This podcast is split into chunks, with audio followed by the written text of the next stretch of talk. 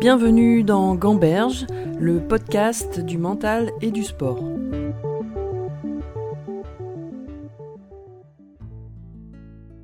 Mon invité d'aujourd'hui a découvert sa passion par hasard. Très tôt, il est repéré et intègre un pôle France, mais il est épris de liberté et décide de voler de ses propres ailes, lui qu'on a souvent qualifié de personnalité atypique, en devenant professionnel, il va intégrer que le golf est bien plus qu'une passion, mais aussi un moyen d'expression. En devenant professionnel, il gagne deux tournois sur le Pro Golf Tour, et puis goûte aux joies des grands tournois, notamment celui de l'Open de France, où il se fait remarquer en 2016 en terminant le premier français. En 2018, il gagne sa place sur le Challenge Tour. Aujourd'hui, il continue sa quête pour atteindre ses rêves. J'ai le plaisir de pouvoir discuter du mental avec Mathieu de Cotigny-Lafont. La première partie, ça va être sur ton parcours et voir comment tu t'es construit ton état d'esprit. La première question que je pose toujours à mes invités, c'est de savoir finalement qu'est-ce qui t'a amené vers le golf plutôt qu'un autre sport? C'est un concours de circonstances, moi. C'est au moment où j'ai commencé le golf, je faisais du foot, du rugby.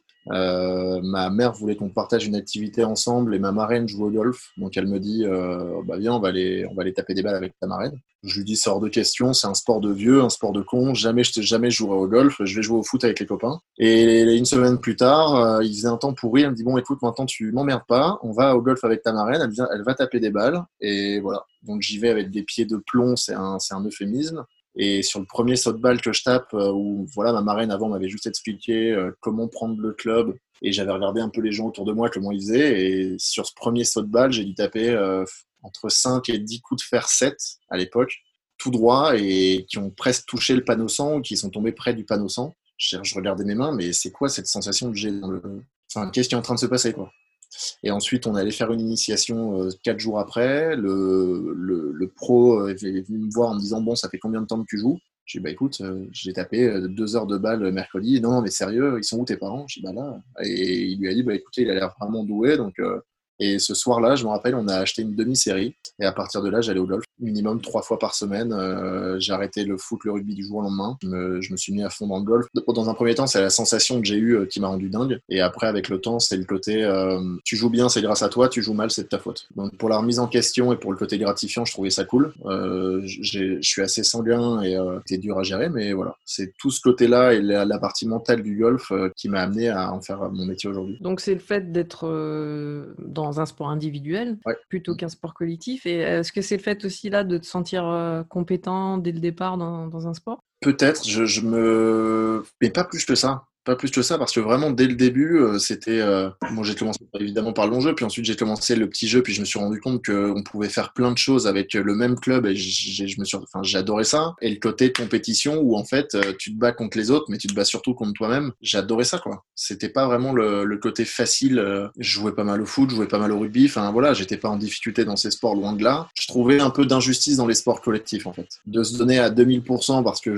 quoi que je fasse, je le fais à 2000%. Et en l'occurrence, au foot, je jouais devant. Et derrière, tu as, as, trois mecs qui jouent au foot parce que leurs parents leur ont dit de jouer au foot. Tu prends 4-3, tu as marqué deux buts et tu as fait une passe décisive. Et tu ressors du match, tu as fait un match parfait, tu perds. quoi. Ça me rendait fou. quoi. J'hurlais sur mes potes euh, parce que je voilà, je pouvais pas tolérer le fait que je me donne à 10 000% et que les autres euh, soient pas à ce niveau-là. quoi. Et ensuite, euh, tu décides rapidement de faire de la compétition? Ouais, bah tout de suite, en fait, au golf, on se met à la compétition. Donc, au bout de deux semaines de golf, je, je commence à faire des petites compétitions. Et il y a le, le Masters, donc euh, ça, ça j'ai commencé au mois d'octobre, le golf. Et le Masters euh, d'Augusta, donc c'est au mois d'avril. Et c'est l'année où Tiger Woods gagne, en rentrant un chip de folie. Enfin voilà, et je me souviens euh, me coucher à 2 heures du matin pour regarder euh, et pas rater une miette de ce truc. Et après cet événement-là, je me suis dit, ok, c'est ça que je veux faire. Je veux battre Tiger Woods et je veux gagner le Masters. À partir de ce moment-là, ça me, enfin, je pensais plus qu'à ça, quoi. Et comment ça se passe les débuts à, à la compétition? Aucune tolérance à l'échec. Mais pff, je pouvais pas supporter de c'était pas de mal faire ou de mal jouer. Je pouvais pas supporter de entre guillemets de pas être au top ou de de pas de pas performer quoi. Donc euh, très irrégulier. Quand ça a commencé à se dégrader bah, j'y allais à fond dedans et ça se dégradait vraiment. Par contre quand ça se passait bien je j'arrivais aussi à garder le truc et à être dans une certaine confiance quoi. C'était un long travail. J'ai encore des travers comme ça aujourd'hui. Mais bon voilà. Je je sais pas si j'ai vraiment envie de les changer parce que c'est ce qui me c'est ce qui m'anime vraiment et c'est ce qui me permet aussi de me booster par moments où certains baissent les bras et où moi en fait je me j'arrive à retourner le truc, quoi. Donc, euh, mais ça n'a pas été, ça a pas été évident, ouais. Je sortais de, de partie en pleurant, euh, j'avais envie de tout casser. Euh, pour mes parents aussi, c'était pas, c'était, c'était dur. À... En fait, il y avait un tel décalage entre quand je jouais bien et quand je jouais mal que pour eux, ça devait être pas évident. Et toi, est-ce que tu penses que dès le départ, dès, dès, voilà, dès le plus jeune âge, tu as un esprit de compétiteur? Je pense que j'avais ça en moi. En fait, je pense qu'on a tous des qualités certaines et en fonction des activités que tu fais, elles vont ressortir ou pas. Et en fait, je pense que le LOL, c'est venu mettre en valeur beaucoup de mes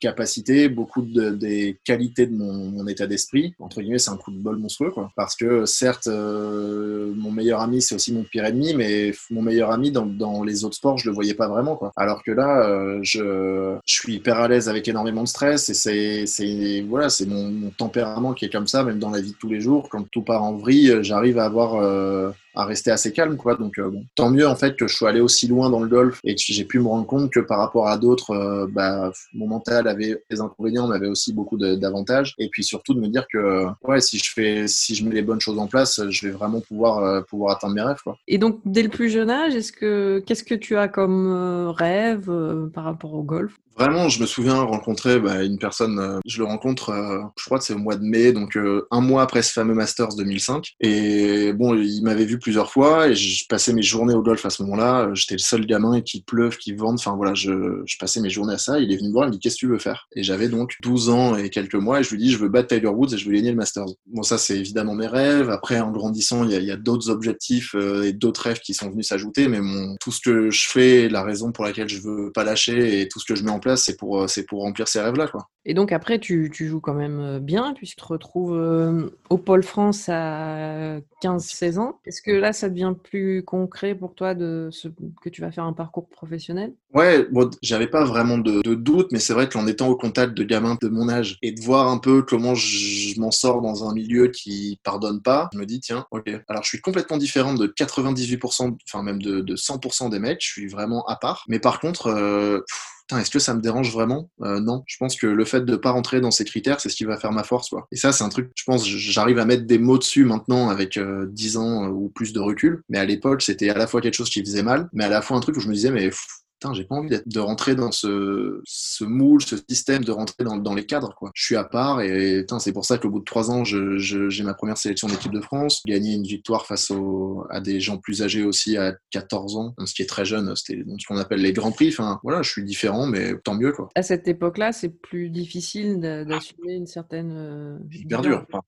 ouais, c'est impossible. Ça me coûte des sélections euh, en équipe de France, euh, ça me coûte certaines prises en charge, ça, me, ça, ça, ça coûte beaucoup, mais à la fois, je me dis, mais c'est quoi mon but, quoi Est-ce que je veux être sélectionné en équipe de France et, et jouer certaines, euh, certains trucs, ou est-ce que euh, bah, je veux juste devenir le meilleur golfeur possible, quoi Ça a été hyper dur. À, la fois, de nouveau, ça a été enrichissant parce que j'ai bénéficié aussi et j'ai mérité certaines sélections et j'ai appris au long de ces sélections, que ce soit auprès des entraîneurs ou auprès des, des mecs avec qui je partageais ça. Mais il y a aussi le côté, euh, c'est de là qu'est venue une certaine arène que je peux avoir sur le parcours. C'est vous me prenez pas alors que je le mérite, pas de problème. Je vais vous montrer que le mec que vous avez pris, il n'existe pas en fait. Et c'est un truc que je me suis dit dans ma vie, en fait, c'est ok, tu vas avoir des merdes tout au long de ta carrière, il va se passer des trucs vraiment pas cool. en faisant une force, tu es au fond du saut de dire ok, comment je ressors plus fort, comment je progresse. Et bah, enfin voilà, c'est un truc qui dicte un peu, un peu ma vie. Quoi. Et ensuite, à 17 ans, tu fais le choix de te consacrer uniquement au golf. Est-ce que ça, ça a été aussi déterminant dans ton parcours?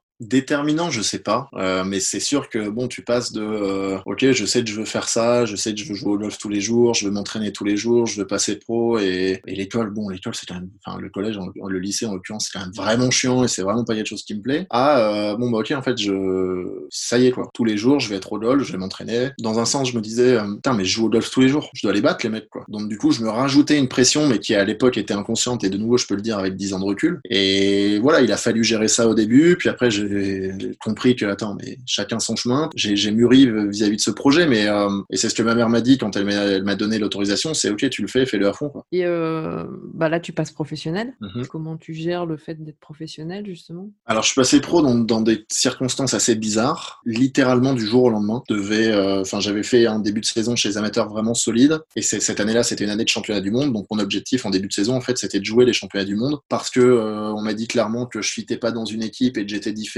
et, et tout ça, on m'a pas pris au championnat d'Europe. Puis on a fait comprendre à mon coach que quoi qu'il arrive, je ne participerai pas au championnat du monde, même si j'étais mathématique. Et de là, euh, j'ai laissé mon coach en fait gérer toutes les négociations. Et, le samedi, j'ai eu un coup de fil. Euh, bah c'est bon, tu as les invitations pour démarrer ta carrière pro. Euh, tu démarres la semaine prochaine. Ok, donc là, tu arrives je passe pro la semaine? Bon, bah ok, j'avais envie de ça, je rêvais de ça, donc euh, je pouvais pas vraiment avoir peur, mais je me disais, bon, bah enfin maintenant, faut y aller. quoi. Début très difficile, parce que je, je sais à peu près où je fous les pieds. J'avais joué quelques tournois sur la deuxième div européenne, mais, mais pas vraiment, quoi. J'avais pas eu le temps de mettre euh, certaines choses en place que je voulais mettre en place. Donc, euh, début assez difficile, mais dès mon quatrième tournoi, je fais un, je finis onzième en faisant un gros week-end, en, en, passant de, en gros, des derniers qualifiés pour le week-end à finir onzième, donc à faire la plus belle progression du week-end mon premier tournoi chez les pros cinq mois après être passé pro. Un mélange de ok, j'ai un peu raté le coche sur le vraiment le début de mon passage pro, mais en même temps, j'ai montré des signes que bah, je vais être là quoi. Et de là, je gagne deux autres tournois. Donc voilà, ça a commencé vraiment à prendre forme. Et après, au bout d'un an chez les pros, j'ai eu la chance d'être invité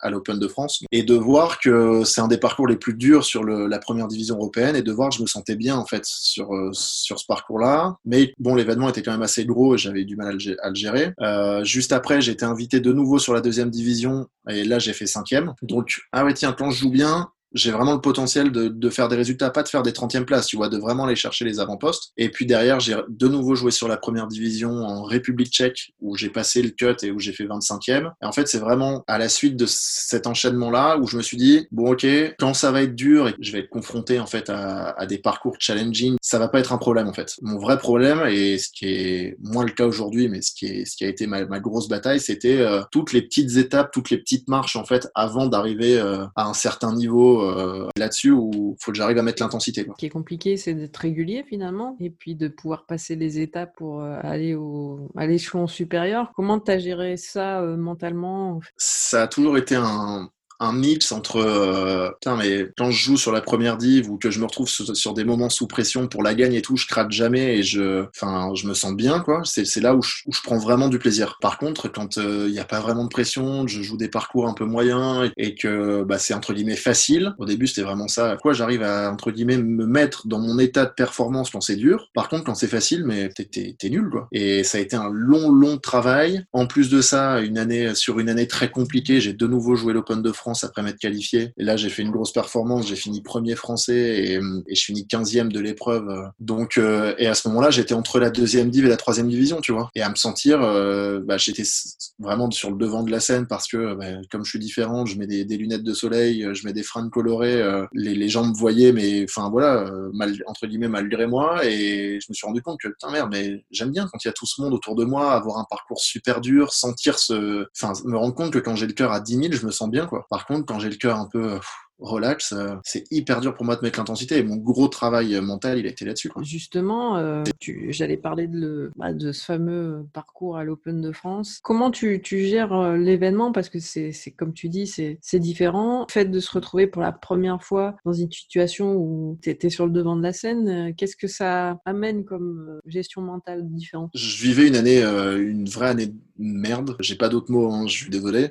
C'était vraiment très compliqué. J'avais remis en, en cause beaucoup de choses je commençais à avoir un peu le bout du tunnel en fait, aussi bien mentalement qu'au niveau du golf. Je commençais à, digérer un peu les événements qui s'étaient passés. J'avais eu des résultats corrects les semaines précédentes, puis j'ai réussi à me qualifier. Donc euh, je suis arrivé là-bas où je savais que je jouais bien et où surtout je me suis dit attends là t'es en train de vivre tellement une année de merde que kiff. Tu sais un peu à quoi ça ressemble l'Open de France. L'année précédente j'étais arrivé le mardi soir, j'avais pas pu faire vraiment de recours. Enfin ça a été avait été tout un bordel pour euh, traitement et tout. Là je me suis dit ok je vais arriver le lundi, je sais que je vais voilà ça va être une semaine où il va falloir euh, en profiter vraiment et puis euh, tu sais que tu joues bien, tu sais que tu as les capacités, donc euh, fais ton truc, quoi. Et puis, ben, en l'occurrence, j'ai bien joué dès le premier jour, donc il y a les médias qui sont arrivés. Et en fait, euh, bah, j'ai pas eu de média training ou quoi. Je, suis qui je suis et je veux pas de média training. Je pense que c'est quelque chose qui, qui, a, qui, a, plu à ce moment-là. Et quand je te dis que quand j'étais jeune, tu vois, le côté être différent, ça, ça, a toujours été assez dur à assumer parce que parce que tu savais pas en fait si au niveau le fait d'être différent, ça, ça allait t'amener quelque chose. C'est cette semaine-là où je me suis dit putain mais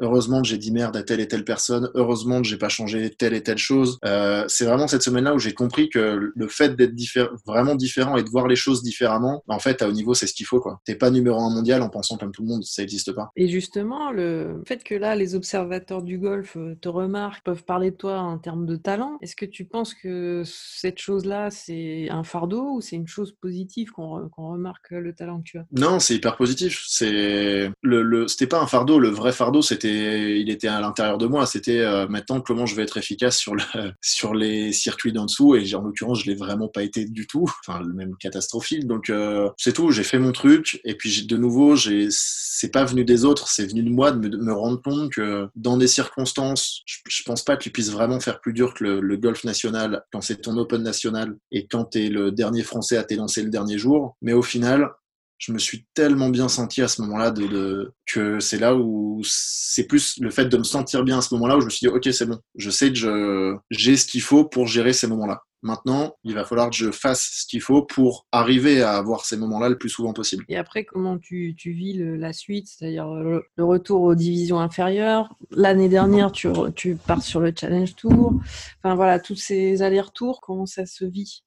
2016, ça a été hyper compliqué. J'ai fait des erreurs de, de jeune. Bon, j'ai évidemment célébré ça le, dimanche soir, mais ça, ça aurait été quand même pour ne pas le faire. Et j'avais eu la chance d'avoir une invitation sur Challenge Tour, en fait, la semaine directement après l'Open de France. Mais ça, je le savais avant de jouer. Et là où j'ai manqué de maturité, où mon, staff a manqué de maturité et peut-être de bienveillance, je sais pas, c'est que je pense que ils ont voulu surfer sur le truc, ce qui est normal. Même mon coach, tu vois, qui, se dit, attends, il vient de faire 16e à l'Open de France, putain, faut qu'il fonce, quoi. Sauf que moi, je suis quelqu'un vraiment de émotif et ce que j'avais pris dans, dans, la gueule émotionnellement parlant pendant cinq jours, fallait que je le digère quoi. Et je l'ai très mal géré. Je suis reparti en tournoi. J'ai joué trois semaines après, mais autant me dire que, enfin, j'y étais pas. Donc j'ai raté trois cuts. Puis j'ai eu une petite pause. Puis de là, tu perds la confiance parce qu'en trois tournois, tu te retrouves à pas passer le, cut sur la deuxième div. Et voilà, j'ai mal géré 2016-2017, mais je me suis dit, attends, ok, bon, j'ai mal géré, mais où est-ce que j'en suis dans mon système, tu vois? Et, et c'est là où je me suis dit, attends, plus ou moins un an après cet Open de France, où je me suis dit, là, je, je crois que je suis peut-être allé au bout. Enfin, en tout cas,